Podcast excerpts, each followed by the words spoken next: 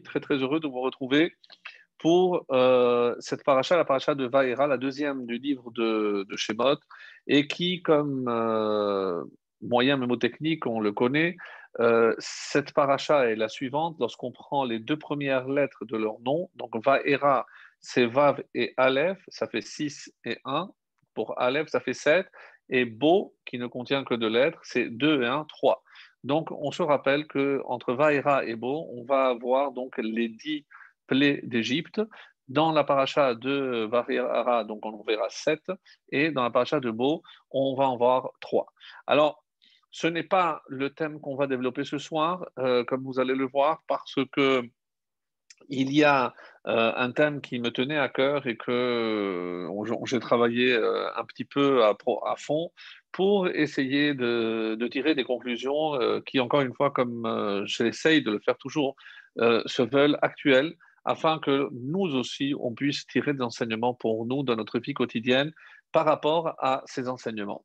Alors, dans un premier temps, j'aimerais en guise d'introduction rappeler que la paracha de Shemot, donc, c'était essentiellement par rapport à la galoute comment ils sont descendus en Égypte et on parle des conditions de travail, d'esclavage en Égypte, alors que euh, nous allons voir dans la paracha de Vaera ainsi que Bo et jusqu'à Béchalar, donc les Chachamim comparent cela, et c'est une image qu'on avait déjà vue, donc au Haïbo, c'est-à-dire à la grossesse, ça c'est l'esclavage, c'est tant qu'on est enfermé, c'est à l'intérieur, et comme ça explique nos Chachamim, que euh, ensuite on parle de délivrance. Autrement dit, c'est véritablement l'expulsion du ventre de la mère, c'est-à-dire la naissance du peuple juif une fois qu'on aura quitté l'Égypte.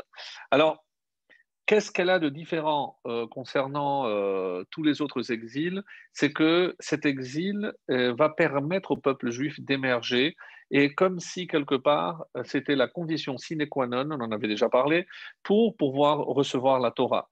Donc il n'y a pas de lumière si on ne passe pas par l'obscurité. Et Metzarim, qui exprime aussi l'étroitesse, c'est comme ce couloir étroit par lequel le bébé arrive dans ce monde. Et par rapport à une idée qu'on avait vue la semaine dernière également, à savoir donc la souffrance, comment le premier geste, le premier acte qu'un bébé fait en arrivant dans ce monde, eh ben, c'est justement le pleur. Mais nous savons puisque la médecine nous l'a confirmé, que à travers ce berry, à travers ce pleur, donc toutes les voies respiratoires vont s'ouvrir et tout va se mettre en branle à l'intérieur du corps de ce bébé. Donc on voit que ce qui de l'extérieur apparaît comme quelque chose de négatif, donc un enfant qui pleure, ce n'est certainement pas, encore une fois, par rapport à une souffrance, mais au contraire, c'est grâce à ce pleur que justement il va recouvrer véritablement donc toutes ses fonctions, euh, en tout cas biologiques. Et pourquoi ne pas imaginer que tout ce qui se passe dans ce monde, eh ben, se passe également à un autre niveau? Et le fait que le peuple juif ait souffert pour arriver à ce monde, peut-être que c'est comme cela qu'il vient respirer, qu'il va s'intégrer dans ce monde et qu'il va tout simplement émerger, naître dans ce monde. Alors, c'est également, comme l'expliquera le Maharal dans Gvorot Hashem, un des objectifs de la sortie d'Égypte, c'est pour faire acquérir, et c'est ce qui va expliquer, comme on va le voir après en détail, pourquoi c'est tellement long. Donc, on fait approximativement un calcul. Donc, euh, la première fois à 80 ans que Moshe se présente devant le Pharaon, et pendant pratiquement un an, il se présente vers le mois de Iyar, et comment le sait-on? Le Midrash tire des conclusions du fait que euh, des mesures supplémentaires qui avait été imposée au peuple juif, c'est précisément de confectionner eux-mêmes les briques. Et comment? Eh bien, en essayant d'aller, eux, euh, pouvoir ramasser donc la paille pour pouvoir les confectionner.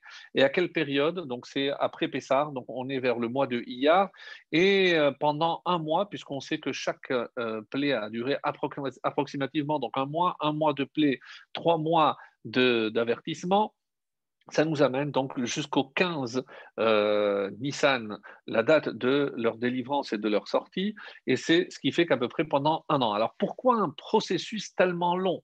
Pourquoi fallait-il, alors c'est la question qui va revenir, si on sait que c'est à la dixième que le pharaon allait craquer, pourquoi ne pas commencer par la dixième plaie directement? Pourquoi ce processus? Et c'est une des questions à laquelle on va essayer d'apporter des réponses ce soir pourquoi ce processus était tellement long. En tout cas, une des réponses déjà que nous propose ici le Maharal, c'est parce qu'il voulait justement euh, faire acquérir au peuple juif les bases de la vraie émona.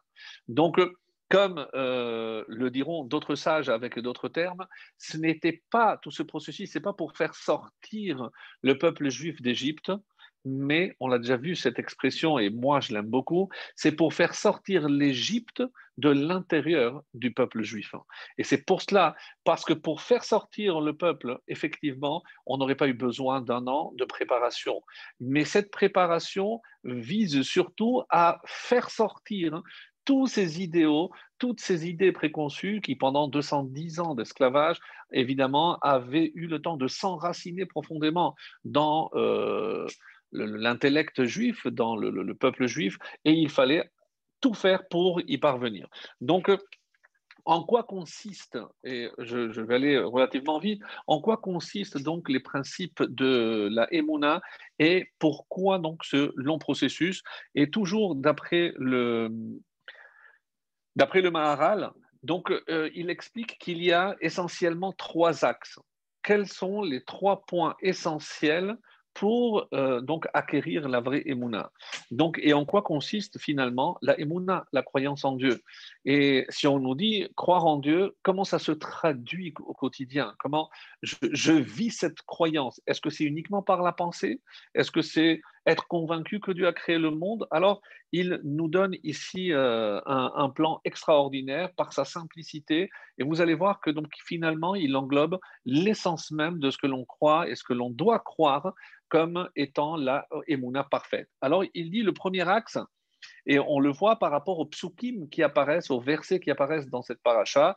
Le premier, c'est l'Eman Teda qui C'est afin que tu saches que moi, je séjourne, je me trouve au sein de la terre. Donc, qu'est-ce que c'est? Le premier point, c'est ce qu'on dira en hébreu, la hashgacha. L'Ashgacha, on traduit généralement par la providence, c'est-à-dire c'est pas un Dieu euh, qui se trouve dans les hauteurs. Donc la Hashgacha, c'est-à-dire qu'il se mêle de ce qui se passe dans ce monde, et c'est la providence qu'on appelle la Hashgacha en hébreu. Ensuite, l'Eman Teda Kilachem Haaretz. Mais sache aussi que la terre appartient à Hachem. Et Qu'est-ce que cela veut dire? C'est que la terre, tant qu'elle existe, c'est parce que Hachem permet à la terre d'exister. Comme on le dit, nous, tous les jours, c'est dans sa grande bonté, il renouvelle l'acte de la création tous les jours. Parce que s'il n'y avait pas ce renouvellement, eh ben, le monde cesserait d'exister. Ce n'est pas parce qu'il l'a créé il y a 5781 ans que la Terre, donc, elle poursuit comme, euh, une, comme une lancée qui euh, se poursuit d'elle-même parce que Dieu a euh, émis une sorte d'impulsion. Non, ce n'est pas comme ça que ça marche. Et c'est pour ça que le deuxième point, c'est le chidouche. C'est que tout ce qui se passe, c'est parce que Hachem maintient justement cette nouveauté et cette création au quotidien. Et enfin, le troisième point, afin que tu saches qu'il n'y a personne d'autre que, que, moi dans le monde, et c'est pour nous enseigner ce qu'on appellera la yecholet, le pouvoir d'Hachem, ou en français on dira, parce que Hachem, il est omnipotent, il est euh, tout puissant, il peut tout. Donc ça, c'est la yecholet. Donc rien n'est impossible pour Hachem. Donc je résume déjà ce premier point essentiel et, c'est dans la il faut comprendre que Hachem étant, il est unique et qu'il peut, il domine toute la création. Pas simplement ma petite vie, mais l'ensemble de la création, l'univers dans sa totalité. Donc trois axes, trois points essentiels la providence, la hashgacha, le chidouche, le renouvellement constant de ce monde. Et attention, parce que qui dit le renouvellement du monde, c'est que Hachem, il attend que l'homme se renouvelle lui aussi, puisque je ne suis pas le même. D'ailleurs, il y a une très belle explication. Pourquoi il y a marqué Atem Nitzavim Hayom? On aurait dû dire, comme tout le, reste du passage, toi, tu te tiens. Non, tu te tiens, mais en sachant que chaque instant, tu te renouvelles, que chaque instant, tu n'es pas le même le matin, tu n'es pas le même une fois que tu as fait Charlie, tu n'es pas le même. Donc, forcément, il y a un renouvellement constant à l'intérieur de l'homme. Un homme qui stagne, l'on est un homme qui euh, est moribond, puisqu'il n'y a pas de. comme si on abandonnait la nature. On sait très bien que comme l'eau, lorsqu'elle stagne, elle pourrit, shalom. Donc, quelque part, s'il n'y a pas ce renouvellement, et pour la Emouna, c'est indispensable. Dieu peut exercer cette influence sur le monde, sur la nature, mais la nature de l'homme, il n'y a que lui-même qui peut apporter ce renouvellement constant, mais qui est indispensable pour évidemment son élévation et son évolution. Et là, c'est dans le vrai sens du terme. Des termes. Et donc, le troisième point, donc on a dit Hashkacha Providence, Ridouche, donc le renouvellement. Et le troisième point, c'est Yeholet, Hachem est tout-puissant.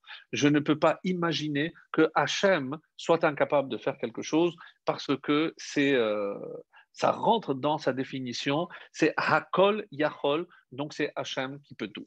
Alors, on va donc, euh, après cette petite introduction, rentrer dans le vif du sujet et vous allez voir que ce n'est pas un thème facile qu'on a choisi parce qu'il euh, est tellement récurrent et la question a été posée tellement de fois sous des différentes formes. Donc, il y a dans tout ce passage de, de la sortie d'Égypte un étonnement. Un étonnement et pourquoi ne pas le dire, on est un petit peu déçu aussi. Pourquoi? La question qui se pose souvent, c'est lorsque Dieu envoie Moshe pour accomplir cette mission, il lui dit clairement, sache que le Pharaon ne vous laissera pas sortir et moi, je vais endurcir son cœur. Donc, comme on le verra de certains commentaires, alors qu'est-ce qu'on lui veut au pauvre Pharaon? Si Hachem lui a endurci le cœur afin qu'il ne puisse pas les laisser sortir, alors pour quelle raison? On va essayer d'écouter attentivement les différents commentaires et tous les commentateurs, tout le monde s'est prononcé. Comment peut-on priver quelqu'un de son libre arbitre et en même temps chercher à le punir. Donc il n'avait pas d'option. Quand quelqu'un peut choisir entre le bien et le mal, donc s'il fait le mauvais choix, je peux imaginer qu'à ce moment-là, je peux le sanctionner parce qu'il a fait un mauvais choix. Mais si je prive quelqu'un de faire ce choix, comment imaginer que je vais en plus le punir? Il n'avait pas le choix. Donc, en quoi ma pacha, comme demandera euh, mais alors c'est quoi sa faute? Pourquoi je lui en veux? Il n'avait pas le choix. Et ça, c'est dans, dans un premier temps. Donc, la vraie question sur le libre arbitre, est-ce que le Pharaon était vraiment libre de faire ce choix? Alors, on va voir que tous les commentaires vont passer cette question euh, en revue pour essayer, chacun, de son point de vue, évidemment, d'apporter une réponse à cette équation qui reste extrêmement, extrêmement difficile et dérangeante. Parce que, encore une fois, on sait que Hachem, il est Dayan à émettre. Il juge et selon une vérité. Donc, selon cette même vérité, comment imaginer qu'il a privé un homme de son libre arbitre? Alors, je sais qu'au même moment où vous écoutez toutes mes questions, vous êtes, vous êtes en train déjà d'élaborer des, des, réponses possibles que vous avez peut-être entendues, lues à droite ou à gauche, mais on va essayer de les euh, circonscrire dans euh, notre paracha avec, puisqu'on vient de dire que Hachem, il est Dayan Ha'emet, donc forcément, tout ce qu'il fait correspond à la vérité absolue et non pas à la vérité humaine, mais il y a une question également. Rappelez-vous, lorsque Moshe se présente devant le Pharaon pour lui demander de laisser sortir le peuple. Comment il exprime cette demande? Sache que notre peuple a besoin d'aller dans le désert pour servir Dieu mais il rajoute ici un élément qui va venir nous vraiment nous déranger au plus haut point. Pourquoi? Parce qu'il va dire ils vont aller trois jours. Nelecha, nous allons trois jours. Mais il savait pertinemment que ce n'était pas vrai. Alors, Est-ce que c'est Dieu qui lui a dit, lui a mis ses paroles dans la bouche, comme nous allons voir? C'est tellement difficile à imaginer que la majorité des, commentaires vont dire non, non, ça c'est pas Hachem qui l'a dit, c'est Moshe. ça ne répond pas à la question. Mais même si ça ne vient pas d'Hachem, et comment Moshe aurait pu proférer un tel mensonge? Moshe émet, ça, émet. Et donc, si c'est écrit dans la Torah éternelle, c'est que forcément ça correspond à une vérité. Comment je peux imaginer qu'on a dupé on a trompé euh, le pharaon. Ah, vous allez me dire, de toutes les façons, c'est un rachat, c'est un méchant, donc on peut se comporter comme lui aussi l'a fait. Et ça fait partie également, comme vous, avez, vous êtes en train de le, penser, j'imagine, oui, ça fait partie des réponses. Mais nous, ça nous dérange parce que la Torah, même si ceux qui, euh, parmi les commentateurs, vont dire que c'est... Euh, c'est Moshe qui a dit cette phrase-là et qui l'a rajoutée, que ce n'est pas Hachem qui lui a ordonné. Alors, avant de poursuivre et de commencer déjà à apporter des éléments de, réponse, eh ben, j'aimerais déjà lire le texte pour voir quand Hachem, dans la paracha, quand Hachem parle à Moshe, voilà le programme. Donc, il va lui décrire euh, avec force et moult de détails, donc il va lui décrire ce projet. Quel est ce projet? Va Hachem, Ra'or Ra'iti, J'ai vu leur souffrance. Et j'ai écouté leur plainte. Va ered hatilo. Je suis descendu, je vais descendre pour le sauver, Miyad Misraim, et pour le faire monter de cette terre, El vers une bonne terre large, El Eretzavat Donc, je vais descendre en Égypte pour les faire sortir et les amener où? Dans la terre où coule le lait et le miel, la terre de Canaan, la terre d'Israël. Donc là, euh, c'est clair, on ne peut pas imaginer que par rapport à ce qu'il aurait dit Abraham ou Yitzhak, non, c'est Hachem qui parle à Moshe. L'air, maintenant, va, et donc on est au chapitre 3, va et réunit et dikne Israël vers Martha Alehem. Et voilà ce que tu vas leur dire. Hachem, Hachem, le, le Dieu de nos pères, il s'est il m'est apparu. Donc, Vaera, c'est le nom de la paracha. Vaera, je suis apparu. Ve'amar, Israël. Donc, il m'a dit qu'il va nous faire monter de la souffrance d'Égypte. Alors, Ubata avec Israël, toi tu viendras avec les anciens d'Israël, El Mer Mitzrayim, et tu leur diras Hachem Eloke Avrim Nikra Alenu. Donc le Hachem, le Dieu des Juifs, nous appelle, nous a fait appeler. Et là arrive la difficulté. Verata, et maintenant, est-ce que ça fait partie du discours d'Hachem ou c'est maintenant Moshe qui rajoute Et maintenant, donc on va marcher pendant trois jours dans le désert pour aller offrir des offrandes à notre Dieu.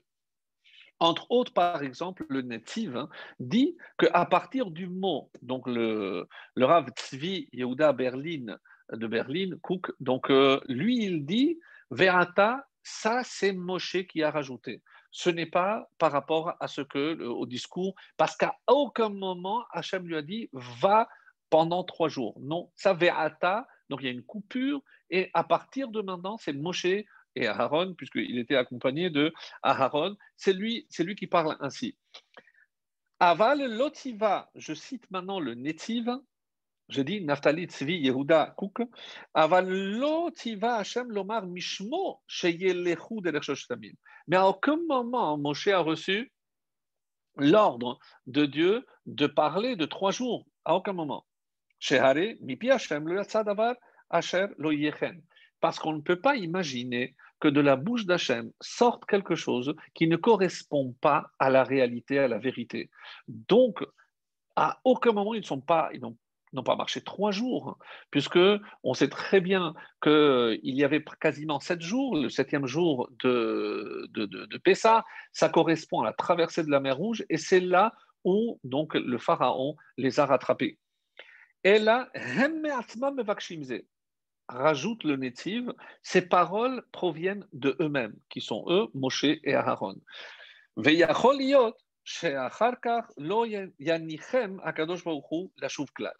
Alors, eux, ils se sont dit au moment où ils disaient ça, comment ils ont dit, puisque Hachem n'a pas dit, eh bien, ils se sont dit peut-être qu'une fois qu'on aura dépassé, Hachem ne nous permettra pas de faire demi-tour et au contraire, il va nous laisser aller. Donc, il essaye de trouver un arrangement pour, on va dire, arranger ce, discours pour ne pas imaginer que, euh, Shalom, de, de, dire que Hachem n'a pas euh, n'a pas dit ce qui est la stricte vérité.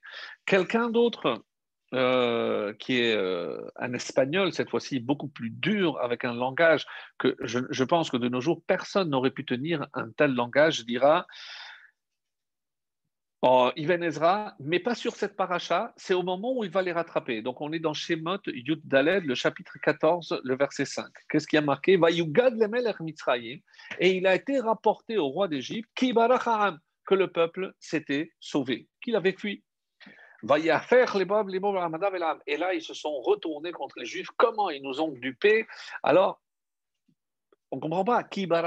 Mais si tu les as laissés sortir, pourquoi soudainement tu penses que tu as été trahi alors qu'ils t'avaient dit qu'ils allaient simplement offrir? Et là, maintenant, quand on te dit, euh, forcément, on avait dépassé largement les trois jours, voyant qu'ils n'amorçaient pas du tout de retour, Là, il a compris qu'il s'était fait duper. Ibn Ezra. Az Paro. Alors le pharaon a pensé qui kolma diber Moshe par rapport à tout ce que Moshe lui avait bassiné, attention, on va partir trois jours, etc.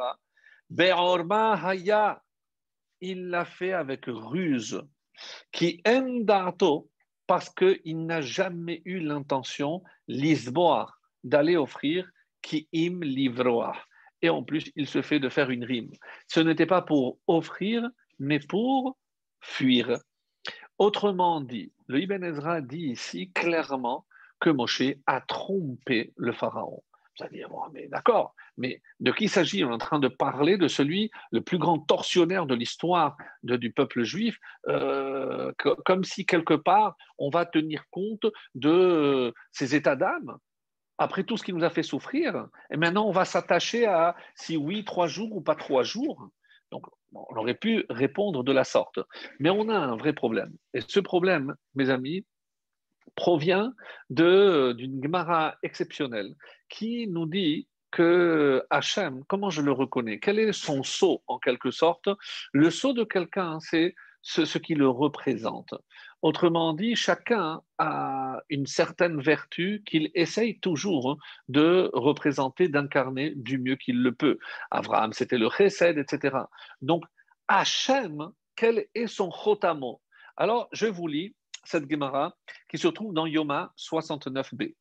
Vaïzaaku, attention, quand ils ont élevé ce cri, il ne s'agit pas du peuple juif, mais c'est de des artisans du retour de l'exil de Babel. J'ai cité, même si dans le texte c'est pas écrit, c'est Ezra et Néhémia. Ezra qui faisait le, rôle du, euh, du, prophète et Néhémia un peu le, leader, pas le roi bien sûr, mais c'était donc le pouvoir exécutif et le pouvoir religieux. Alors, Vaïzakou et Hachem Elohim Bekol Gadol, ils ont élevé un grand voix, ils ont crié vers Hachem, Ma'amro, mais la Gemara demande, mais c'était quoi le contenu de cette demande? Amara veitima Rav Yochanan. Certains euh, disent donc que c'était Rab, d'autres disent que c'était Rabbi Yochanan. Qu'est-ce qu'il a dit?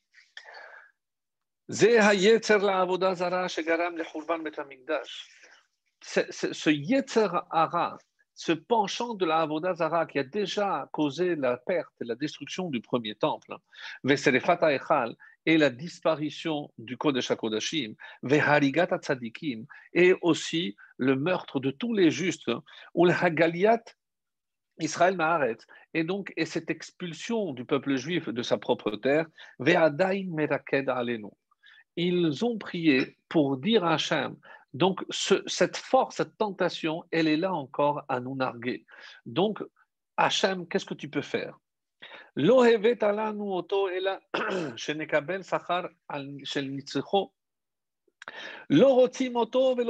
c'est évident que tu nous l'as donné, et c'est d'une puissance. C'est évident, on est conscient que si tu nous as, si, tu as semé ce Yetzerara en nous, c'est pour qu'on puisse, nitrono, c'est pour qu'on puisse le combattre et on puisse le vaincre. Mais Mais on n'a pas la force, on reconnaît qu'après avoir perdu le temple, on reconnaît qu'on n'a pas la force d'affronter ce Yetzirara, alors on ne veut ni lui, ni la récompense qu'on aurait pu obtenir. Et ils ont prié. Ça, c'est le Mécor, c'est la source de comme, quand est-ce qu'ils ont prié pour que disparaisse le Yetzirara de la Vodazara. Alors, Écoutez, parce que c'est magnifique. Comment ils ont su si Hachem avait, oui ou non, Nafal Petek Me Lorsqu'ils ont terminé cette prière, il y a un petit mot qui est tombé du ciel. Alors, est-ce que ce que nous faisons aujourd'hui, le fait d'envoyer un petit pétec dans le cotel en espérant qu'il va monter, alors est-ce que ça provient d'ici ou là? Certains disent que c'est à l'époque, je crois, du, du Hida, lorsqu'il a croisé quelqu'un qui allait à Yerushalayim et qu'il lui a remis un mot pour lui dire si tu vas en Israël et tu vas au Kotel, alors est-ce que tu peux donner ce mot à la Shekhina D'après certaines sources, aujourd'hui, il n'y a aucune, euh, on va dire, aucune validité à cette coutume de mettre un petit mot dans le Pétek, mais d'autres disent qu'on ne peut pas enlever à Israël quelque chose qu'ils ont fait depuis tellement longtemps, et certains qui n'arrivent pas à prier, ils, ils préfèrent mettre par écrit. Donc, Hachem, même s'il n'ouvre pas lui personnellement ce pétek, sachez que euh, au Kotel, ça arrive à la, bonne adresse. Alors, pour revenir à la Gemara, Nafal il y a un petit mot, Pétek, un mot qui est tombé du ciel, Veaya Katuvbo, avec inscrit à l'intérieur un mot de trois lettres. Et Met. Amar Rabbi Hanina, lorsque l'on a entendu cette histoire, Rabbi Hanina dit Shma Mina, écoute de là, Qu'est-ce que ça vient nous enseigner? Le saut d'Akadosh Baruch émet. Autrement dit, évidemment qu'il a accédé, mais il y aura un prix à payer, puisque comme vous le savez, au même moment où le Yetzara de la Vodazara a disparu, on a perdu aussi, pardon, on a perdu les prophètes. Il n'y a plus de prophètes. Parce que, et vous allez voir que c'est lié à tout le thème qu'on va développer de la Bechira. Parce que on avait la force donc, si Hachem a envoyé ce Yetzer Hara, c'est qu'on était au niveau de combattre ce Yetzer Hara. Mais il était tellement fort qu'on n'aurait pas, pu s'en sortir tout seul. Qu'est-ce que Hachem a fait? Eh bien, eh ben, Hachem a envoyé des prophètes. Alors, encore une fois, lorsque Jérémie, on se présente et il dit Dans deux ans, le temple va être détruit. Évidemment, est-ce que est-ce que c'est lui qui a détruit le temple? Personne ne va imaginer que c'est, c'est Yirmiyahu qui, a détruit le temple. Donc, c'est comme, c'est, ça, euh, une façon d'expliquer cette notion de libre arbitre. Et c'est pas parce qu'il sait qu'il influe sur le choix. De la même façon, Hachem qui regarde d'en haut, il contemple et il nous dit choisissez à droite et pas à gauche. Après, évidemment, chacun va faire ce qu'il veut. Mais je ne pourrais jamais dire que c'est Hachem qui m'a poussé à aller là où il ne fallait pas. Non. Ça, on va le voir encore un peu plus en avant, mais en tout cas, à ce stade-là. Donc, si je dis que la force de la Vodazara était tellement forte que Dieu nous a aidés avec les Nevi'im. Donc, si maintenant cette force disparaît, il n'y a plus de raison d'avoir les Nevi'im. Donc, les Nevi'im disparaissent, pas comme une punition, mais pour rééquilibrer les forces. Et cette notion-là est indispensable pour comprendre quand on dit que personne, euh, n'envoie jamais une épreuve qu'on ne peut pas supporter ou surmonter. Ah, comment expliquer que certaines personnes n'arrivent pas à la surmonter? C'est pas parce que ce n'est pas la preuve qu'ils n'avaient pas la force, c'est qu'ils n'ont pas utilisé toutes les forces que Dieu leur avait données. Parce que dire qu'ils n'avaient pas la force de surmonter, ça veut dire qu'Hachem envoie une tentation qui finalement n'a aucune chance qu'on puisse la, contre-attaquer parce qu'on n'a pas la force. Donc, quand nos Chachamim affirment que Hachem envoie toujours les forces pour équilibrer, c'est-à-dire que si je suis conscient que tout homme choisit librement, et c'est toute la notion de libre arbitre, et évidemment qu'on va revenir encore au Pharaon, parce que ça ne fait que compliquer. Donc si Hachem, d'Hachem n'émane que ce qui est vrai, la pure vérité, comment, et je repose encore ma question, comment imaginer que ce soit par l'intermédiaire de Moshe ou non, pourquoi la Torah parle ici de cette notion de trois jours? Alors, après, on va dire les réponses du, du pshat et on ne va pas aller aujourd'hui dans le sod, mais on va aller dans le moussar pour essayer de comprendre qu'est-ce qui se cache derrière cette attitude d'Hachem à l'égard de Pharaon. Oui, parce que ce qui est exceptionnel, c'est que comment Hachem se comporte avec le Pharaon, on va nous apprendre pour nous-mêmes comment Hachem se comporte avec nous et surtout comment Hachem attend que nous on se aussi avec lui. Donc, et je vais citer pour clore donc ce, on va dire pour poser tous les éléments, je vais citer donc une autre Gemara dans Shabbat 55a. Nunhe. Gabriel. C'est un passage qu'on avait déjà vu dans d'autres circonstances. C'est évidemment concernant la destruction du temple, hélas, mais vous allez comprendre pourquoi. Be'er Parurban précise les commentaires. Donc, nous sommes la veille de la destruction du temple.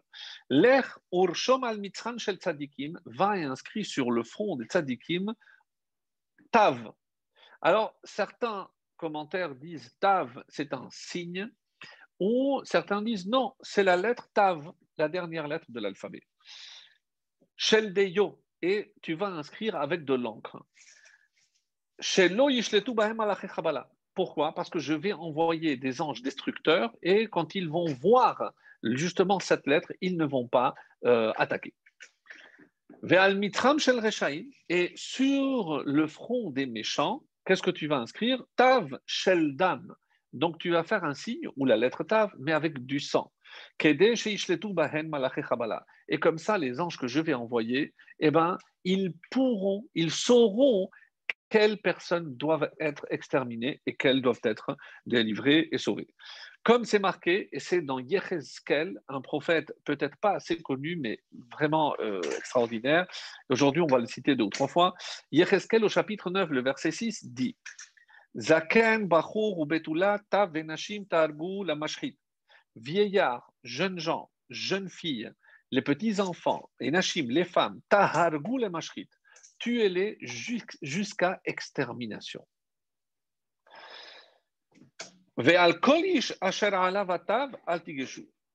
Mais ne vous approchez d'aucun homme sur lequel se trouve le signe, c'est-à-dire la lettre Tav. Donc, eux, ils auront la vie sauve. Maintenant, c'est la Gemara qui demande, mais qu'est-ce que c'est cette lettre Ottav Pourquoi c'est cette lettre qui a été euh, inscrite sur le front? Amarav, Tav, c'est la dernière, la première lettre de Tirier. Donc, quand il y a la lettre Tav, c'est Tirier. Cette personne doit vivre. Tu vivras. Et Tav, et en sang pour les autres, c'est Tamut. Tu mourras. Veresh Lakish Amar, non, Resh Lakish n'est pas d'accord avec cette interprétation de Rav et il dira non. Tav, sauf Chotamo Shel Hakadosh C'est pour que l'on sache que ce jugement, il vient d'Hachem et que c'est le Chotamo, c'est la dernière lettre du sceau divin. Pourquoi? Hanina, parce que Rabbi Hanina qu'on a vu dans le Masechet Yoma, qu'est-ce qu'il a dit? Emet parce que le signe de Kadosh Baruch c'est Emet. Et Rachid rajoute ici quelque chose d'extraordinaire, qu'on a déjà entendu, mais il le dit clairement. Pourquoi? Emet, hen leotiot verishona verharona. Il dit c'est la première lettre, c'est la dernière et c'est la médiane. Je suis le premier, je suis le dernier, et c'est moi, c'est Hachem qui parle. Alors, si, pour ceux qui euh, se posent la question, mais si je considère que dans l'alphabet hébraïque, il y a 22 lettres, comment on peut considérer que le même soit celle du milieu? Non, parce qu'ils font inclure ce qu'on appelle les sophiot, l'otiot mantzapa, les lettres qui sont doubles parce qu'il y a une lettre finale. Et lorsque je rajoute donc 5 lettres, j'obtiens un total de 27. Donc 27, donc il y a 13 avant, 13 après, ça fait 26. Et la lettre du milieu à ce moment-là est la 14e lettre, c'est-à-dire la lettre même. Donc même est véritablement la lettre du milieu parce qu'une vérité est stable du début jusqu'à la fin en passant par le milieu. Et ça, c'est Rotamar le premier, le dernier et celui qui maintient ce monde en existence. Donc, ça ne fait évidemment que renforcer la question. Parce que tout ce que nous avons dit jusqu'à présent, c'est que si Hachem, Chotamo, émet, comment que ce soit lui ou son prophète, comment il le laisse dire quelque chose qui ne correspond pas à la vérité? Alors, on va d'ores et déjà, parce que ce n'est pas le seul qui va posé une question avec une telle férocité, une telle violence, euh, encore un espagnol, c'est Abrabanel. Lui, dans la chez la, la 16e question, il dit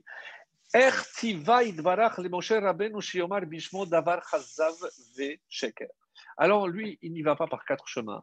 Comment imaginer qu'Hachem a ordonné à Moshe de dire quelque chose qui est faux, Chazar, qui est faux, Sheker, qui est un mensonge, qui est une tromperie? Comment imaginer que Hachem a pu? Alors évidemment, comment euh, peut dire une chose pareille en parlant d'Hachem, surtout que et il y a des réponses, on va dire, beaucoup plus simples pour montrer que ce n'est pas forcément un mensonge. Pourquoi? Eh bien, déjà, et c'est le Ibn Ezra, encore un autre espagnol, qui lui-même va répondre en disant Moshe lo amar Yashuvu. Attention, attention, attention.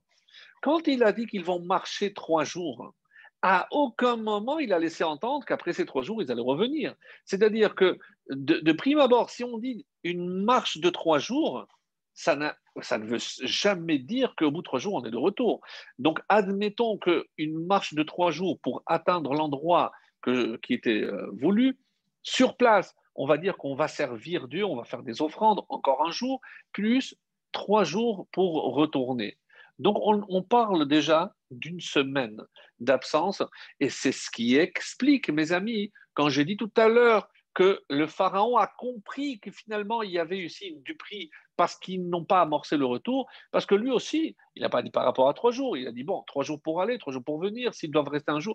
Et au bout de ces sept jours, lorsqu'il a vu qu'il ne s'apprêtait pas du tout à revenir, là il a compris qu'il s'était fait avoir, qu'il s'était fait duper. En tout cas, le Ibn Ezra explique Lo marche et Il n'a à aucun moment affirmé qu'ils avaient l'intention de revenir. Donc ils allaient s'éloigner trois jours. Et qui c'est qui a imaginé qu'ils allaient revenir au bout d'un certain temps? C'est les Égyptiens. Moshe n'a jamais tenu des propos sur le retour. Alors, encore une fois, on est en train de jouer sur les mots. C'est vrai que Moshe n'a pas dit cela, qu'on peut imaginer que quelque part, c'est une, réponse. Et euh, nous avons quelqu'un d'autre, c'est le Akedat Yitzhak qui dit Rabbi Yitzhak euh, Arama, qui dit kavod la. D'accord, tu es en train de dire qu'il n'a pas dit ça, mais est-ce qu'on peut imaginer que Hachem se comporte comme ça? Est-ce qu'on peut imaginer de la part d'Hachem qu'il laisse un sous-entendu, un malentendu? C'est assez décevant. On ne peut pas imaginer que de la part d'Hachem, il y ait quelque chose de la sorte. Est-ce qu'on aurait attendu d'Hachem? Euh, Pharaon, c'est fini le cirque, là maintenant ils sortent, oublie-les, c'est fini.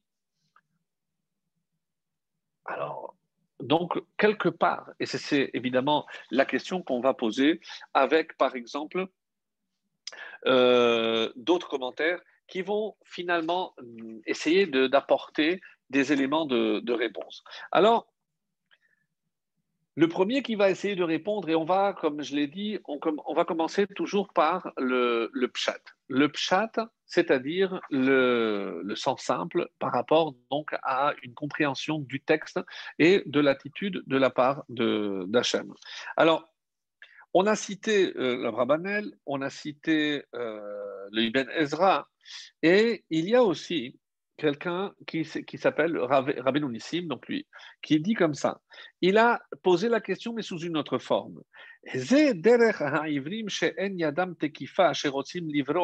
ומתנכלים על אדוניהם לברוח, למה משה ואהרון שהיו שלוחי השם לא יאמרו אל פרעה ביד רמה שהגיע קיצן? C'est un peu la question que j'ai posée avec mes mots. Ce sont les mots que l'on prête à Rabbeinu Nissim Oran, qui dit, mais enfin, sachant que eux, ils représentaient Akadosh Baruch Ils se présentent devant le pharaon, et eh bien, ils auraient pu rentrer dedans.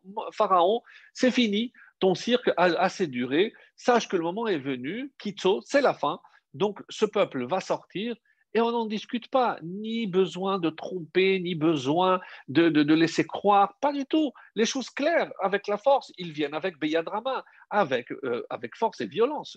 Alors il dit, parce que est-ce qu'on peut imaginer qu'Hachem n'a pas les moyens? On vient de voir dans notre introduction que que Hachem il peut tout, il est omnipotent. Donc s'il peut tout, il aurait pu aussi convaincre le pharaon et euh, Moshe Aaron aurait, serait fait les porte-paroles de la volonté divine en disant c'est fini jusqu'ici, le cirque est fini, on rentre à la maison. Alors, euh, pourquoi donc, comme le Hayim va répondre. Donc lui aussi, le Hayim Akadosh, il comme un petit peu le, le, le, le le, Abrabanel qu'on a dit, euh, non pardon, c'était le, le, Ibn Ezra. C'est Ibn Ezra qui dit qu'à quel moment ils ont parlé de retour.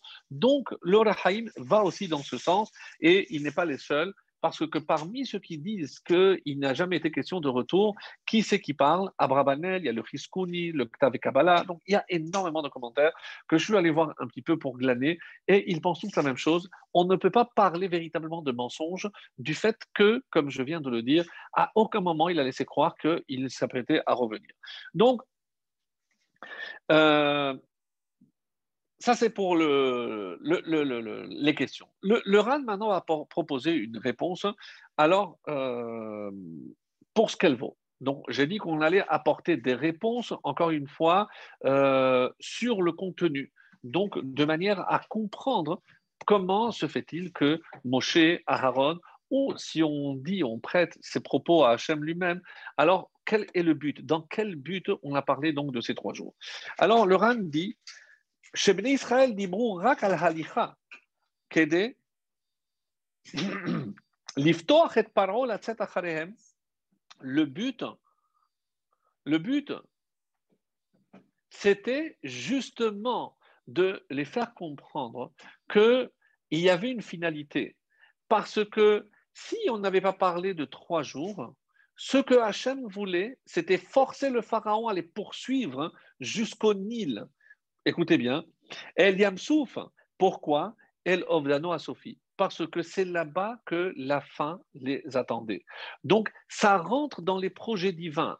Faire croire, mais parce que c'était un moyen, pas pour le faire mentir, mais pour provoquer la poursuite et ainsi amener les Égyptiens au seuil de la mer Rouge. Et là-bas, évidemment, il devait se faire engloutir, comme on va l'expliquer, parce que c'était depuis le début la sanction qui attendait et que Dieu voulait infliger aux Égyptiens. Eux qui avaient fait tellement de mal aux Juifs en jetant les garçons dans le Nil, alors Dieu aurait pu faire un miracle et ramener l'eau jusqu'en Égypte. Alors vous êtes en train de me dire, oui, mais enfin, comment vous pouvez parler? Qu'est-ce que Dieu va faire déborder? Oui, on aurait pu imaginer un petit tsunami ou autre. Vous savez, euh, sur le, y a, on ne parle pas euh, ce soir des plaies, peut-être pour l'Égypte, et, c'est tellement beau. C'est un Zohar, si je m'abuse, que j'avais entendu une fois. Un Zohar dit que Hachem a envoyé les bêtes sauvages. Mais par bêtes sauvages, qu'est-ce qu'on entend? Eh bien, des ours polaires, des pingouins, toutes sortes d'animaux. Alors, évidemment, et, c'est marqué sur leur terre. Alors, le, le Zohar dit, mais c'était des magiciens. Rappelez-vous, avec le bâton, Moshe, euh, quand il a, il a, voulu faire cette preuve, le pharaon était plié en deux. Je dis, est-ce que tu viens vendre des, des, des, des glaces aux Esquimaux? Donc, Mais enfin, bon, il a dit sous une autre forme, mais, mais, mais ah, il a appelé, comme euh, Rabbi Yaakov Kouli dans le Même Loès nous dit, dans le Midashim, il a apporté des enfants de 4-5 ans. On est chez Harry Potter. Fait, mais, mais, même les apprentis sorciers sont capables de faire ça. Ils jettent le bâton, ils se transforment en serpent. Donc, tu ne m'impressionnes pas. Donc, c'est évident qu'au début, il le prenait pour un magicien. Mais il a suffi de trois plaies. Au bout de la troisième, Etzba Elohimhi. Donc à partir de la troisième, ils ont reconnu qu'il y avait une force supérieure. Donc dès la troisième, donc vous imaginez, donc euh, il a fallu encore sept supplémentaires, alors qu'à la troisième, ils se sont déjà rendus compte qu'ils étaient face à une force qui les dépassait. En tout cas, pour revenir sur le Harov, donc c'était des grands magiciens et ils pouvaient invoquer la divinité, le malach, l'ange tutélaire de chaque espèce. Donc, ils auraient pu invoquer ces anges-là pour qu'ils reprennent donc ces animaux pour qu'ils les ramènent chez eux. Qu'est-ce que Hachem a prévu d'après le Zohar? Il a échangé, et c'est pour ça que Harov, pourquoi ce terme de mélange, les arvev Pourquoi ce mélange? Donc, si on dit que c'est euh, toutes les espèces sauvages, pourquoi ce terme de Harov? Et le Zohar nous indique que là-haut dans le ciel, Hachem avait échangé. Donc lorsque eux, ils étaient face à des ours, ils ont invoqué l'ange des ours, mais ils ne répondaient pas. Pourquoi? Parce que Hachem avait inversé les rôles de ces anges. Donc c'est juste un petit détail. Et pourquoi on précise sur la terre? Parce que, et ça c'est exceptionnel, c'est que comment un ours peut se retrouver en Égypte? Eh bien, Hachem a fait apparaître chaque animal avec son environnement euh, adéquat. Donc, la glace pour les phoques. Alors, vous imaginez ce que les Égyptiens ont eu face à eux, c'est pas simplement des, bêtes féroces qui essayaient de les dévorer, mais ils ont vu défiler devant eux, devant eux toutes les espèces, donc avec leur milieu ambiant. Donc ça, c'était juste pour la petite histoire. Donc si Hachem était capable de faire ça, pas une fois, mais pour chaque animal, imaginez, donc il aurait pu aussi faire venir hein, l'eau et si le but c'était de les noyer, eh ben, un petit tsunami et plus, on parle plus d'Égypte et tout le monde aurait évidemment été noyé. Non. Hachem voulait provoquer. Donc c'est pour ça que cette réponse est, assez forte, la, réponse du, du, C'est parce qu'il a voulu que d'eux-mêmes ils se déplacent pour justement subir la sanction, comme si Hachem les attendait face à, la mer Rouge pour attendre et les noyer, euh, pour bien montrer que cette même eau allait constituer une délivrance pour le peuple juif et leur mort, puisqu'ils allaient mourir noyés. Alors, c'est ce qu'il dit, on lit dans les mots du Ran, pour y mourir. Si depuis le début, Hachem avait fait savoir au Pharaon qu'on va, on va partir, donc pourquoi, s'il dit, bon ben ça y est, ils se sont sauvés, eh ben il ne les aurait pas pour chasser. Donc tout le but, d'après la réponse d'Uran, c'est pour inciter euh, le pharaon et ses armées à poursuivre les esclaves. Qu'il a femmes, puisqu'une fois qu'il a donné son accord pour qu'ils se sauvent, alors pourquoi aller les chasser par la suite? Et c'est pour ça que Hachem a demandé à Moshe de ne pas dévoiler la vérité. Donc c'est un, une demi-vérité, mais, mais, aussi, on peut dire, c'est aussi une, un demi-mensonge. Et d'après le RAN, donc ce n'est pas comme le Netiv a voulu expliquer ou euh, l'Orahaïm que c'est Moshe qui a parlé de trois jours, mais pas Hachem. D'après la réponse du RAN, et c'est ça l'avantage de cette réponse, c'est que j'ai pas besoin de dire que ce qui a marqué dans la Torah, c'est uniquement de la part de Moshe et non pas de la part d'Hachem. Une deuxième réponse se trouve dans Rav Peninim, un commentaire qui rapporte, euh, qui une compilation de commentaires sur le Chumash, et il dit, euh, grosso modo, je ne fais que lire le, début, euh, qui dit comme ça, mais nous sommes, on considère qu'on est en période de guerre. Et quand on est en guerre, évidemment que tous les coups sont permis. Pourquoi? Parce qu'il y a un principe qui s'appelle Habal s'il y a quelqu'un qui vient pour te tuer, tu dois, toi, venir avant et le tuer. Mais que ça veut dire, toi, lève-toi plutôt pour le tuer. Tu peux utiliser tous les coups, toutes les ruses possibles pour justement euh, venir à bout de ton ennemi. Ce qu'il dit, comme dans, son, dans, dans ces mots, donc évidemment que ça, c'est dans, ce, dans un but précis. Quand on considère que le pharaon, on doit le considérer comme notre ennemi, donc euh, Imramai, ben moutar les ramot, avec quelqu'un qui a usé, et c'est ce que le Midrash, rappelez-vous, comment il a séduit le peuple juif, Befé Rach. Il a commencé avec un langage tendre. Non, venez m'aider, vous allez participer à la construction de, de, de, de, ce beau pays, vous êtes une force vive. On a entendu déjà ce discours dans d'autres pays. Et après de P Rach, Befarer, après, c'était, c'est devenu un esclavage euh, extrêmement dur. Donc, avec quelqu'un qui a usé aussi de mensonges pour nous rendre esclaves, eh ben, mais qu'est-ce que tu me cherches maintenant Si moi, j'utilise les mêmes arguments, les mêmes armes que lui, eh ben, on ne peut pas m'en vouloir. Donc, ici, il n'y a pas de mensonge. On est en période de guerre et encore une fois, j'utilise les mêmes armes qu'on utilise comme, euh, contre moi. Donc, c'est une réponse aussi assez complète que moi, personnellement, j'ai beaucoup aimé par, rapport à l'autre. Mais euh, le par contre, ne va pas, ne pas être d'accord avec cette, euh, avec cette euh, réponse. bon, parce que elle n'est pas assez complète. On ne peut pas dire qu'on se bat à armes égales, mais peu importe. En tout cas, cette réponse est, est, accepté comme cela. Et moi, en tout cas, j'ai bien aimé. Alors, un, le Chaim dit pourquoi hein, il donne deux réponses. Kikeriat Yamsouf Pirsemuk Dulato, parce que, et ça, revient donc à cette réponse, pourquoi il a fallu les ramener, comme on a vu euh, tout à l'heure avec euh, la, réponse d'Uran, pourquoi les amener jusqu'à la mer Rouge? Parce que ce qui va se dérouler dans la mer Rouge, ça va avoir une portée universelle. Et donc, comme Dieu voulait sanctionner d'une manière magistrale ceux qui avaient fait du mal à son peuple, il fallait que tout le monde l'entende. Et c'est pour ça que ça va se passer dans un endroit où, euh, comme on le sait, Mamitro va entendre parler de Kriyat et Amsouf euh, après. Donc ça, c'est pire, c'est Mukdulato Idbarach, pour faire connaître la grandeur de Dieu. Et la deuxième raison, c'est Mida Keneg et Mida, comme on a dit. Eux, ils ont utilisé l'eau pour sanctionner les Juifs. Donc, on a voulu aussi passer par les eaux. Donc, ça, c'est la, réponse. Donc, on va euh, proposer une autre réponse d'Uran avant de rentrer un petit peu plus dans euh, ce que j'ai appelé le libre arbitre. Et vous allez voir qu'on on va aller progressivement. Donc, le nous dit, comme euh, Rabbi Yitzhak Abrabanel, qui accepte aussi cette réponse, qu'est-ce qu'il dit?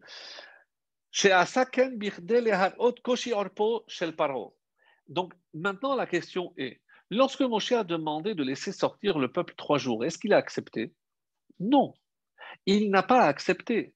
C'est-à-dire, il a voulu montrer la dureté de cet homme qui pendant deux siècles a asservi ce peuple, qui demande maintenant un jour pour aller servir leur Dieu dans le désert, et il s'oppose.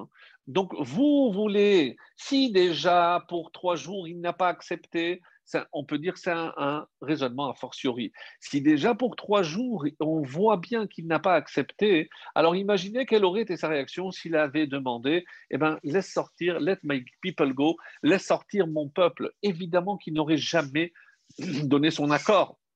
Donc, c'est un petit peu c'est ce que les, euh, les vont, vont, expliquer ici. C'est par rapport donc à cette volonté de montrer chez le Pharaon une dureté telle que jamais il n'aurait accepté. Alors, par rapport donc à ce point-là, je, voudrais maintenant euh, apporter un, point euh, important. Parce que si maintenant j'admets que dans tout ce processus, Hachem empêche le pharaon de, de se racheter, donc il n'a pas de libre arbitre, hein, apparemment ça contredit un principe, hum, je vais dire, majeur dans, la Torah et qui est tiré, comme j'avais dit tout à l'heure, du prophète Yecheskel. Dans le prophète Yecheskel, au chapitre 12, le verset 33 dit bemot hamet Veheshivo Vechayo. Donc, car je ne désire pas la mort de quiconque meurt, discours d'Hachem, mais revenez, et vous vivrez. Donc, de là, on veut prouver que Hachem ne désire nullement la mort d'un rachat, et il le dira un peu plus loin dans le chapitre 33 au verset 11, Chai ani Hashem aussi vrai que je suis vivant. C'est une forme de serment. Euh, Hachem, im erpot bemontaracha. Je ne désire nullement que le méchant meure. Quoi donc? Qui racha midarko. Je mets que le méchant se détourne de sa voie, s'éloigne de sa mauvaise voie et qu'il vive. Donc, en fait, qu'est-ce que euh, on, apprend de là? Eh bien, mes amis, on apprend de là que Hachem ne veut nullement la mort du rachat. Ce qu'il attend, c'est évidemment qu'il fasse teshuva. Et celui qui l'exprime d'une manière euh, magistrale, c'est le, le Ramban. Ramban, dans notre paracha, quand euh, Dieu dit à Moshe, va aniakshet libo, moi je vais endurcir son cœur. Alors il cite ici, mais alors tout le monde va poser la même question. libo, Donc c'est dans les mots du Ramban, c'est tellement fort. Mais si Hachem a endurci le cœur, donc il l'a privé de libre arbitre, mapisho, mais quelle est sa faute à ce moment-là? Donc comment je peux en vouloir? Et d'ailleurs, il va dire aussi, euh, comme c'est marqué, euh, donc c'est une question que tout le monde va poser. Laquelle? Donc quelle va être sa, faute si tout le monde est au courant que c'est Hachem qui a endurci son cœur.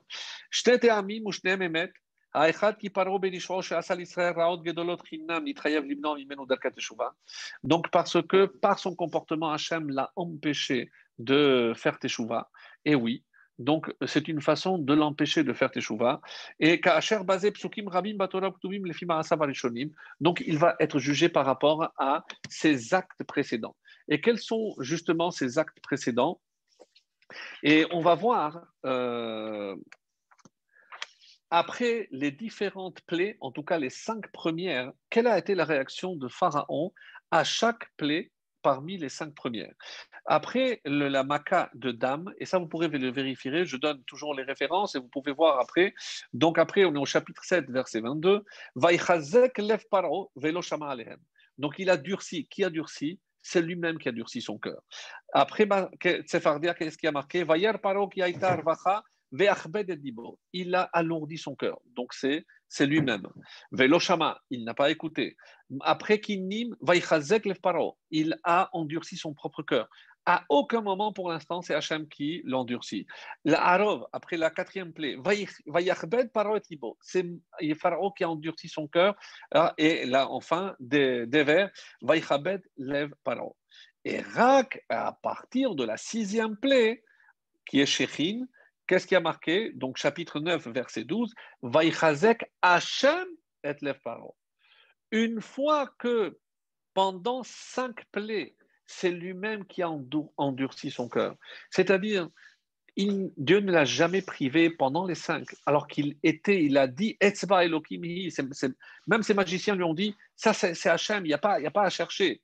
Donc, Veloshama, il a endurci, c'est-à-dire que les cinq fois, c'est lui qui a choisi de ne pas écouter, alors que il avait toutes les raisons d'écouter. Donc maintenant que pendant, quand toi tu aurais pu écouter, tu ne m'as pas écouté, maintenant dit Hachem, c'est moi qui vais t'empêcher. Lorsque cinq fois on a dit non, il va être très difficile de dire oui. C'est ce que les Chachamim veulent nous faire comprendre ici. Alors, et où on voit cette attitude, c'est euh, le Rambam dans Ilchot euh, Teshuva. Qu'est-ce qui a marqué là-bas?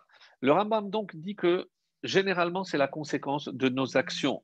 Si on ferme la possibilité de faire la Teshuva, alors est-ce que c'est Hachem lui-même qui nous empêche de faire la Teshuva? Non, mes amis. Donc ce qu'il faut comprendre par là, et c'est extrêmement important parce qu'on on, ne mesure pas, c'est que quelque part, à force de dire non, on ne pourra plus dire oui. Quelqu'un qui va rentrer dans une routine, dans ses propres limites, et qu'il va s'imposer certaines limites pour s'en sortir, pour essayer de changer sa nature, il va être extrêmement difficile de changer sa propre nature. Donc c'est ce qu'on apprend de, de, Pharaon lui-même. Donc vous allez me dire, oui, mais est-ce que ça justifie cet endurcissement? Alors, le, Rambam dans Ilchot euh, donc, on, pose cette question. Il faut toujours prier que mes actes ne m'empêche pas de faire teshuva.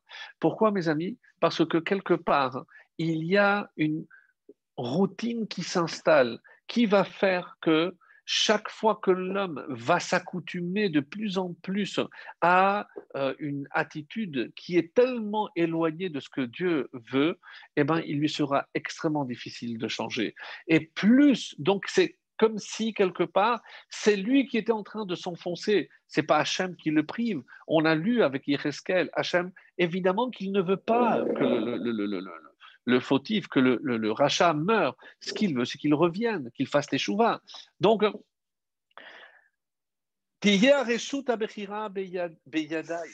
donc à tout moment, j'aurai la possibilité de choisir. Mais nous savons très bien qu'à force d'agir d'une certaine façon, c'est moi-même qui me coupe la possibilité, hélas, de faire teshuva.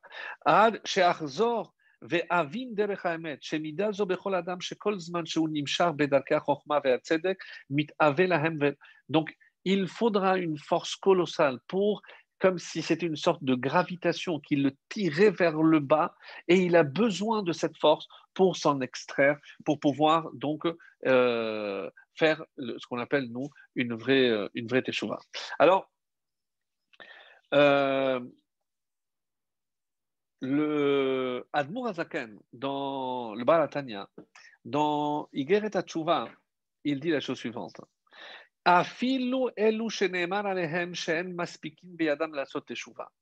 Parce que là, d'après ce qu'on est en train de dire, que Hachem a empêché les portes de la Teshuvah à, à Pharaon. Mais maintenant, essayons de voir par rapport à nous, les Juifs. Est-ce qu'on peut imaginer qu'un Juif peut atteindre un tel niveau que Dieu va lui dire, eh ben, ben je ne veux plus la Teshuvah Je suis sûr que vous êtes en train de penser à la même histoire que moi, et c'est le le Rabbi Doulavitch qui va apporter, moi je trouvais que c'était vraiment euh, magnifique, parce que il dit comme ça, d'abord je termine de lire, de lire le Admor Azaken, et il dit, Attention, lorsqu'on dit que Hachem l'empêche de faire teshuva, c'est pas Chazve Shalom qu'il va tout faire pour que la personne ne fasse pas teshuva, c'est que En. Donc jusqu'à un certain point, Hachem pouvait t'aider, mais arriver à un stade où je me suis complètement déconnecté, donc Dieu ne va pas aider, mais il va évidemment pas empêcher.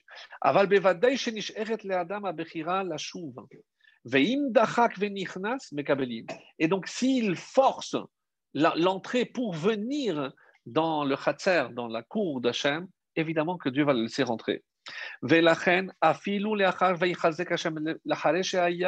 parce qu'il pose une question, je ne comprends pas. Si Hachem a endurci le cœur et que de toutes les façons on a vu que le pharaon a refusé, on se posera la question à partir de la semaine prochaine et même à partir de cette semaine. Donc à partir de la sixième plaie, Hachem endurci le cœur. Qu'est-ce qui est étonnant, mes amis? Et c'est pour ça que j'ai dit la semaine prochaine, Boel Paro, la semaine prochaine, Dieu va dire à Moshe, viens chez le Pharaon, tu vas l'avertir qu'il y a une nouvelle plaie. Je ne comprends pas. Mais pourquoi tu tiens à l'avertir qu'il y a une nouvelle plaie? Si de toutes les façons tu lui as endurci le cœur donc, apparemment, c'est deux attitudes complètement contradictoires. D'un côté, endurcir le cœur, c'est empêcher de faire tes chouvas, et de l'autre côté, aller envoyer Moshe pour l'avertir. Mais qu'est-ce que ça veut dire? Et il dit c'est ça la réponse. Pourquoi il continue à envoyer Moshe pour l'avertir alors qu'il lui a endurci? C'est la meilleure preuve, dit le Balatania, le Admour que évidemment qu'il avait la possibilité. Pourquoi on, l'avertit? Parce qu'il a toujours la possibilité de faire Teshuvah. Et il rapporte ici l'histoire, c'est le Rabbi Dovavitch sur, euh, sur ça. Et vous savez qu'il y a un, sage qui, euh, dont on ne prononce pas le nom, puisqu'on l'a considéré Acher, l'autre, et euh, c'est évidemment l'histoire de Elisha ben Abouya, un des maîtres de Rabbi Meir, qui, lorsqu'il était sur son cheval, a dit à Rabbi Meir Attention, là on dépasse la limite pour Shabbat, retourne. Et euh, avec un, regard un petit peu euh, triste, Rabbi Meir dit à Lisha ben Abouya, Ata Chazor Becha, pourquoi c'est pas toi qui reviens? Pourquoi tu fais pas de chouva? Et qu'est-ce qu'il a répondu? Et il a répondu chez Shama Batkol Yotzet, parce que tu sais pourquoi je fais pas de Parce que j'ai entendu une voix qui dit Shuvu Banim Chutz Meacher. Comme ça, j'ai entendu. Mais imaginez le niveau de Nisha Ben qui a entendu dans le ciel une Batkol qui disait Retournez mes enfants, sauf Acher, sauf lui. Alors, alors qu'est-ce qu'on lui en veut? Pourquoi Si Hachem lui-même l'a empêché de faire Teshuvah, alors écoutez ce rayon de soleil du rabbi ici magnifique. Et il dit L'amrot chez Acher Shama Abatkol, même si, quand bien même il a entendu cette batkol, il n'aurait pas dû l'entendre. Pourquoi il a été puni? Pas parce qu'il n'a pas fait de chouva, parce qu'il a entendu cette voix céleste qui lui a dit de ne pas faire qu'il ne serait pas accepté. C'était faux, c'était pour l'induire en erreur. Et il dit, mais puisqu'il y a marqué comme ça, et ça c'est valable pour tout invité, tout ce que le balabait, le maître de la maison, te dit, tu dois le faire, chutz mitze. Il te dit on mange le poisson avant, on mange le poisson avant, la viande avant, la viande, peu importe. Ce que le, maître de maison te dit, il faut le faire. Chutz mitze, sauf s'il te dit sors, c'est parce qu'il s'est énervé, il ne faut pas l'écouter s'il te demande de sortir. Alors le rabbi dit, vehainu, afilu. Mais qui c'est le balabait C'est Akadosh Baruch Si lui-même il te dit, tu sors de ma vue, je ne veux plus te voir. C'est Mikvula Kedusha, sors de la limite de la sainteté. Il faut s'obstiner. Quand bien même Hachem il te dit sors, ne l'écoute pas. Pourquoi Acher a été sanctionné? Pas pour ses fautes, c'est parce qu'il a cru à cette voix qui lui a dit euh, que sa teshuva ne serait pas acceptée et il y a cru. Non. S'il avait fait teshuva, mes amis, oui, il aurait été accepté. Et c'est ça la grandeur de ce, que l'on est en train de dire ici. Alors, une fois, le, le Rav Soloveitchik était en discussion avec un, grand psychologue, un psychologue juif.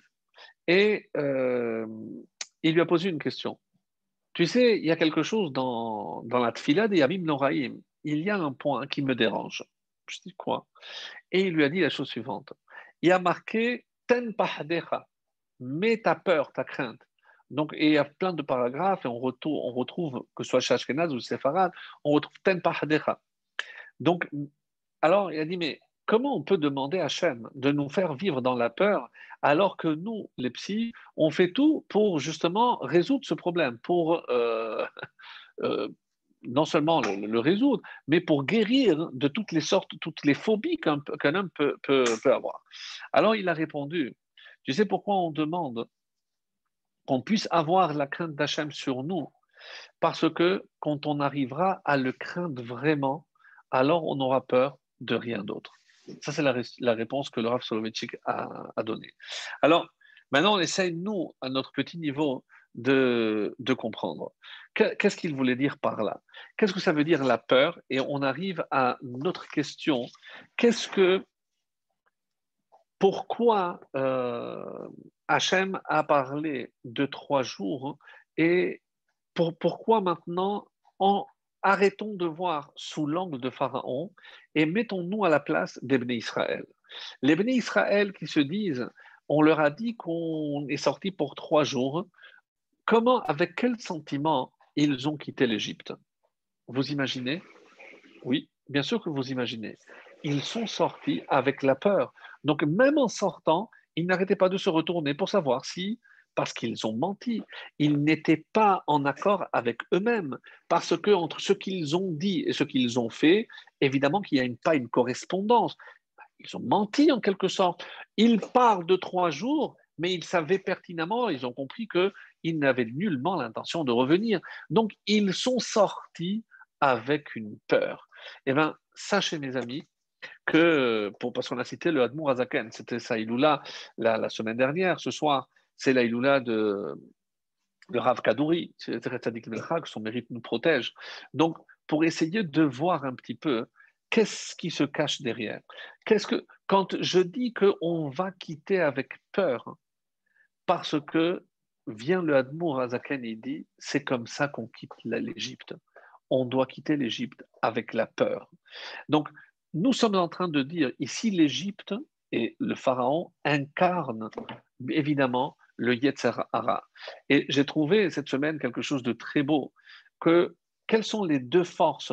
C'est comme si quelque part il y avait une lutte constante en l'homme entre le Yetzer Hara et le Yetzer qu'il ne s'imagine jamais être en paix. La sérénité de ce point de vue dans ce monde n'existe pas. Il y a plein d'histoires. Rappelez-vous l'histoire de ce, de ce sage qu'on appelait Amram Hassida. Lorsqu'il a vu une jeune fille, il a poussé lui-même l'échelle. On avait déjà raconté cette histoire. Donc, il n'y a pas de limite. Donc, la lutte est constante. Donc, pour pouvoir éluder et contrer le Yetzerara, je dois utiliser de euh, ruse il n'y a pas le choix. Je dois voler. Quand je dois voler, ici, qu'est-ce que j'ai volé au pharaon? Je lui ai volé son esprit littéralement. Je l'ai trompé avec le Yetzer Hara et c'est comme ça qu'on sort d'Égypte. Je ne peux pas. Et maintenant, je vais donner un exemple. Si je dis au Yetzer Hara, à partir de maintenant, j'ai décidé de faire le Shabbat évidemment qu'il ne va pas me lâcher. Alors je vais, le, je vais mentir. Je, vais commencer un Shabbat. Je dis, bon, un Shabbat, ce n'est pas un grand danger. Donc, ce que je suis en train de dire ici, c'est que, et c'est valable aussi, mes amis, dans l'éducation, je ne peux pas être très exigeant avec mon enfant parce qu'un enfant aussi à son niveau, il a aussi ses tentations. Si je ne lui montre pas que je suis compréhensif et d'abord trois jours, donc je sais qu'il faut y aller progressivement. Si c'est valable pour les adultes, à plus forte raison pour les enfants. On, trouve ici en Israël un phénomène qui est assez rare en dehors d'Israël, c'est des enfants de familles extrêmement euh, pratiquantes qui, malheureusement, terminent par tout quitter. Pourquoi on arrive là? Eh bien, on est en train peut-être de mettre le doigt sur cette problématique. C'est-à-dire que quelque part, à force de créer une telle pression, eh bien, on sait très bien que quand ça va exploser, eh bien, ça va sortir. Il y a euh, le, soir du Seder, il y avait une coutume. Alors, vous, allez me dire, non, non, on ne fait pas comme ça, nous non plus. Mais au départ, qui c'est qui cachait la ficomane C'est le papa. Et qui c'est qui venait le prendre, littéralement le voler, et après c'est le papa qui va les chercher? C'est les enfants. Alors, certains ont dit que euh, ce n'est pas bien, ce n'est pas éducatif, de montrer à un enfant qu'il vient voler. Mais d'après ce qu'on est en train d'expliquer, évidemment, et ça remonte à à peu près 400 ans, donc cette explication, de dire que oui, parce que c'est comme ça que je peux vaincre le Yetzerara. C'est en volant. En volant, c'est-à-dire en trichant, en mentant, oui, avec le Yetzerara, je peux, mentir, je dois mentir. Donc, comment euh, le Tanya dit ce, cette idée que je suis en train d'exprimer? De, C'est comme ça qu'on sort d'Égypte. Qui barach ha'am Il faut se sauver. Qui avec qui on a utilisé vaïvrach Il s'est sauvé, il a pris la fuite? Eh bien, évidemment, c'est Yosef. Yosef, il n'a pas discuté avec la femme de Potiphar, il a même laissé sa veste avec ce que ça pouvait imaginer. Il, aurait, il est assez intelligent pour imaginer que ça allait avoir des suites, évidemment, pour le, nuire, mais quelque part, il a compris une chose, Vaïvrah, il faut se sauver. On ne peut pas discuter. Velir ora moi, lama Pourquoi ils sont sortis? Pourquoi il a fallu euh, faire usage de cette ruse?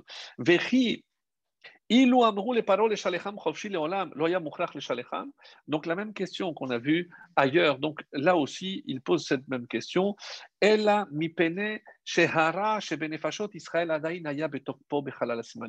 C'est parce que tant qu'il y avait cette lutte interne à l'intérieur de chaque juif, la preuve c'est que plein de juifs ont perdu cette bataille et ils sont restés. Donc c'est la meilleure des preuves que ce n'est pas aussi simple. Si on avait dit, ça y est, c'est fini, on a demandé au Pharaon, vous sortez.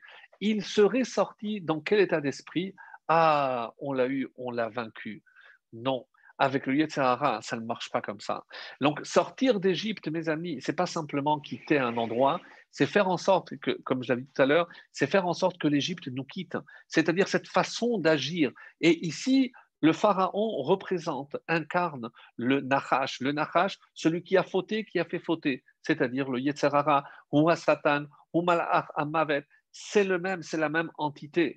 Et c'est pour ça quand on parle de Yetzerara, Yetzer Atov, donc finalement c'est la même entité. Peut-être que c'est cette euh, explication qui se cache derrière le bâton. Le bâton avec le nom de Dieu, évidemment, c'est ben, ça vient comme le Midrash va nous dire, c'est du Hada Tovara, ça vient du Gan Eden, et c'est un bâton très particulier parce qu'il est passé à Hanor, Hanor à Noach, Noach Hashem, donc après Abraham, Isaac, Yaakov, Moshe a été le neuvième à utiliser en provenance de Yosef ce bâton, et le dixième, évidemment, sera le Mashiach. Donc ce bâton exprime quelque chose qui vient d'un endroit très élevé. Comment imaginer qu'il se transforme en serpent? Comment imaginer que le serpent qui est le symbole du Yetzerara. Parce que quand tu vois le Yetzerara, quelle a été la, réaction de Moshe? Il, a eu peur. C'est vrai que il a eu peur. Mais Hachem, qu'est-ce qu'il lui a dit? Tu n'as pas à avoir peur. Prends-le. Et dès qu'il l'a pris, qu'est-ce qu'il a, vu? Finalement, ça s'est transformé en bâton. C'est la même entité quoi? Le Yetzerara et le Yetzeratov. Et d'ailleurs, mes amis, c'est comme ça que c'est marqué. Si je prends Yetzerara, V Yetzer Atov. Si je prends les premières lettres, Yetzer Hara, Yud Ke. V Yetzer Atov, Vav Ke. Qu'est-ce que c'est Yud Ke Vav Ke, le tétragramme, les quatre lettres du nom de Dieu C'est les initiales de Yetzer Hara, Yetzer Atov et Yetzer Hara. Parce que c'est la même chose, mes amis. Le bâton et le serpent. Le serpent n'est que le, pendant, c'est l'autre face de, du bâton. Mais c'est la même chose. Il n'y a pas l'ange du mal, il n'y a pas. C'est Hachem, c'est Hachem qui l'envoie. Et donc, pour continuer à lire ce que le, Tania nous dit ici, euh, ah oui, j'ai une histoire très belle euh, qui nous dit la chose suivante. C'est un grand-père qui s'est rendu euh, oui, c'est un grand-père qui s'est rendu un jour chez le rabbi. Et ce grand-père qui avait grandi dans le, dans le donc euh, quand il est arrivé aux États-Unis, son fils avait une chose en tête, c'était évidemment le rêve américain, donc il a très bien réussi. son fils, évidemment, encore mieux, puisqu'il il était complètement intégré, assimilé, pour ne pas dire, à la société américaine, un fan de, du baseball, etc. Et le grand-père, il t'a dit Bon, on est la, veille de la bar mitzvah, on va aller voir le rabbi, il va te donner une bracha. Et effectivement, donc, il se présente devant le, rabbi, il commence à parler en, en yiddish avec le grand-père, et après, il se tourne vers l'enfant, il lui parle en anglais, il me dit Est-ce que tu aimes le sport? Très étonné, le, rabbi va oh, Oui, oui, j'adore le sport. Et quel est le sport? En bon américain, le baseball. Même sinon, euh, les Européens ne comprennent pas encore grand-chose à ça. Mais elle a dit le baseball. Ah, tiens. Et, et quelle est la meilleure équipe? Elle a dit non, euh, Rav, c'est pas la meilleure équipe. Il n'y a pas de règles.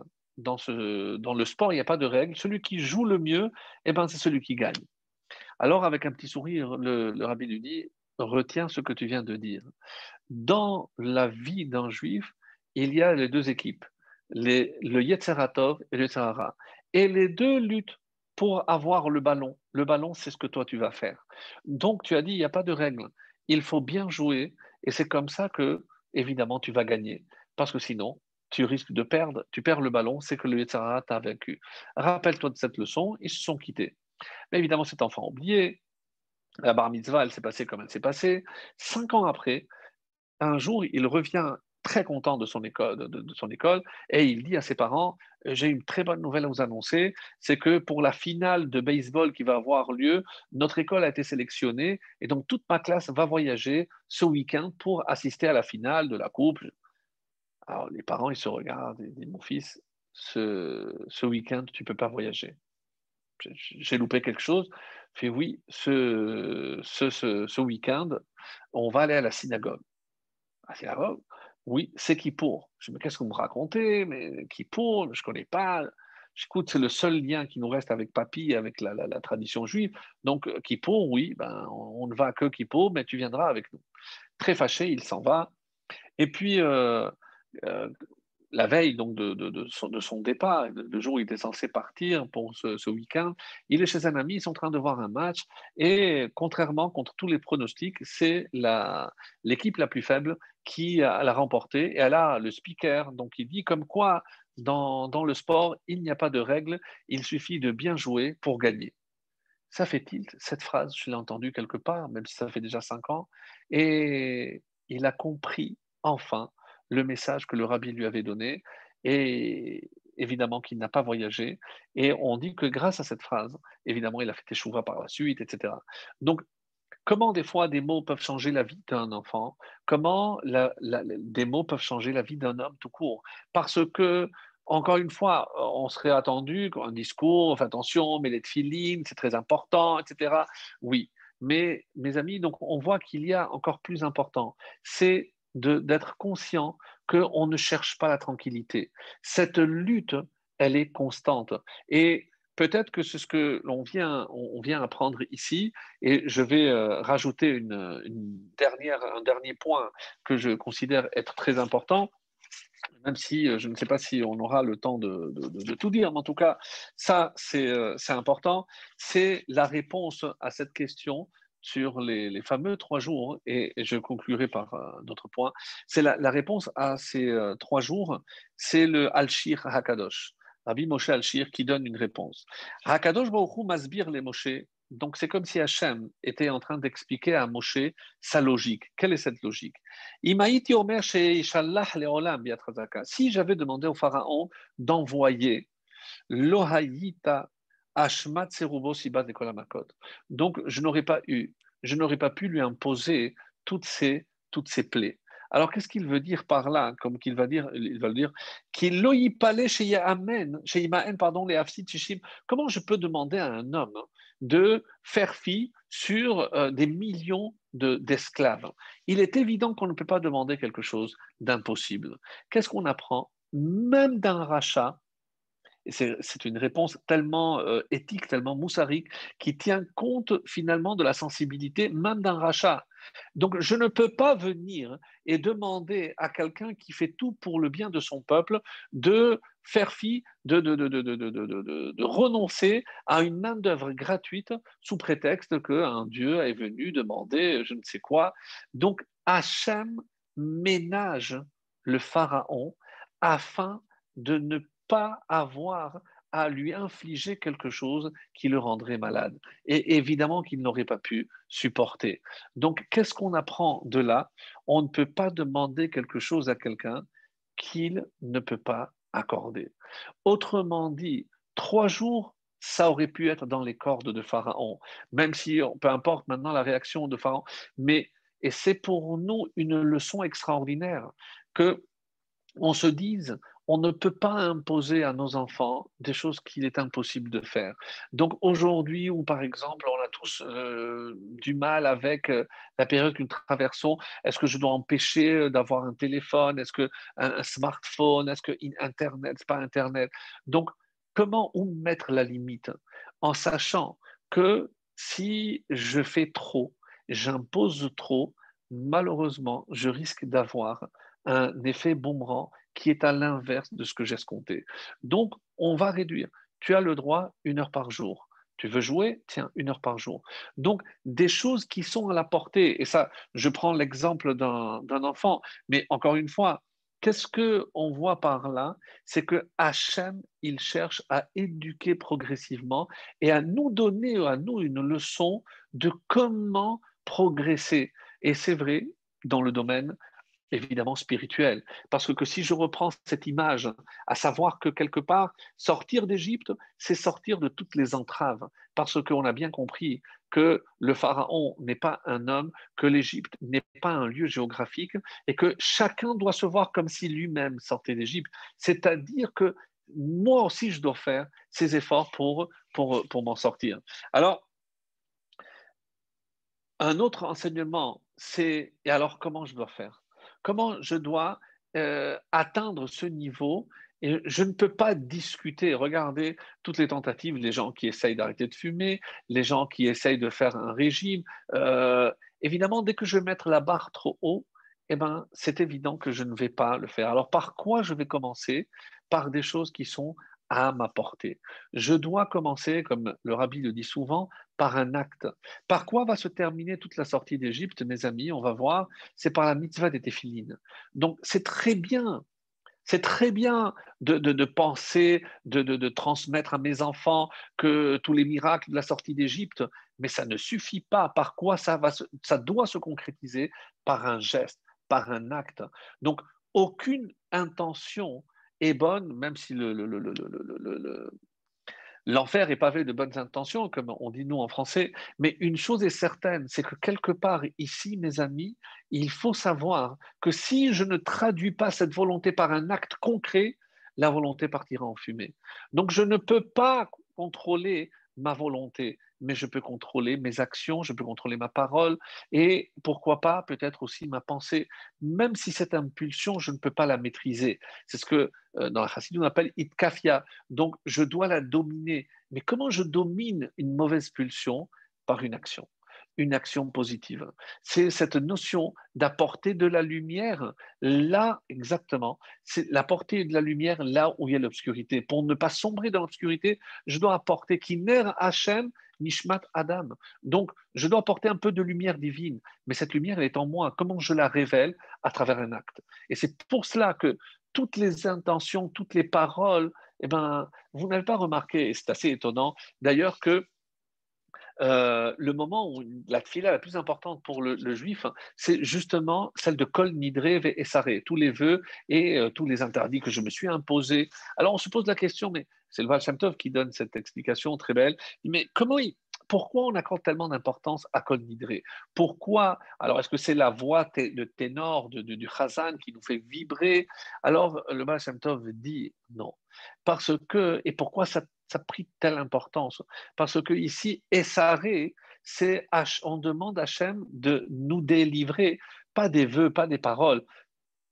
Parce que vous savez très bien, mes amis, que c'est les vœux que j'ai oubliés. S'il y a des vœux que j'ai faits, évidemment que je dois évidemment les concrétiser et les réaliser. Mais de quoi il s'agit ici? Essaré, c'est de Assour, mais c'est Assour, c'est un prisonnier, Matir Assourim. Tous les matins, on dit Matir Asurim, c'est délivre les, les, les, les prisonniers. De, quels prisonniers Tous les matins, oui, parce que tous les matins, je suis prisonnier. Je suis prisonnier, j'ai des entraves. Et je ne peux pas m'élever si je ne demande pas à Hachem de me délivrer de ces, entraves. Alors, et euh, c'est pour ça que euh, on doit toujours commencer par quelque chose de facile et aller en progression. Si je, ne, je, mets la barre trop haut, comme je l'ai dit, ça ne pourra pas marcher. Et euh, j'aimerais ici rapporter euh, une, réponse du euh, Sefer Haïkarim, Rabbi Yosef Albo, qui dit que pourquoi Dieu, c'est un espagnol, alors il a vécu entre 1380 et 1444 en Espagne, il a assisté à une disputation dans la ville de Tortosa vers 1413-1414. Et suite à cela, lorsqu'il a vu que plein de juifs étaient dans le doute, il a écrit ce livre, Sefer Haïkarim, sur la base de la foi, avec trois grands axes Metziut Hashem, la réalité d'Hachem, euh, Torah Minashamaim, la Torah, elle vient du ciel, et la notion de Sachar et Onesh. Donc, c'est le livre des principes, littéralement, Sefer Haïkarim. Et lui, il donne une réponse extraordinaire. Pourquoi Hachem a endurci le cœur? En une phrase. C'est pour qu'il ait vraiment le choix. En quelque sorte, un homme constitué normalement, suite à toutes les plaies qu'il a subies, eh bien, évidemment qu'il aurait accédé, il les aurait laissés sortir. Donc ici, quand on parle de libre arbitre, c'est ce qu'on va appeler, en hébreu un izun, un rééquilibrage. On a commencé, rappelez-vous, par ce texte de Yecheskel, pardon, de Ezra et Nehemiah, lorsqu'on a demandé de faire disparaître ce Yetzerara. Donc, on a voulu rééquilibrer. Donc, finalement, ici, qu'est-ce que Hachem fait avec le pharaon? Il rééquilibre. Donc, d'un côté, il envoie ses plaies.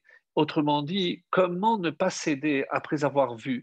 Donc, il n'avait plus le choix parce qu'il y avait une sorte, une sorte de coercition. Donc, du coup, Hachem, qu'est-ce qu'il a fait? Il a rééquilibré.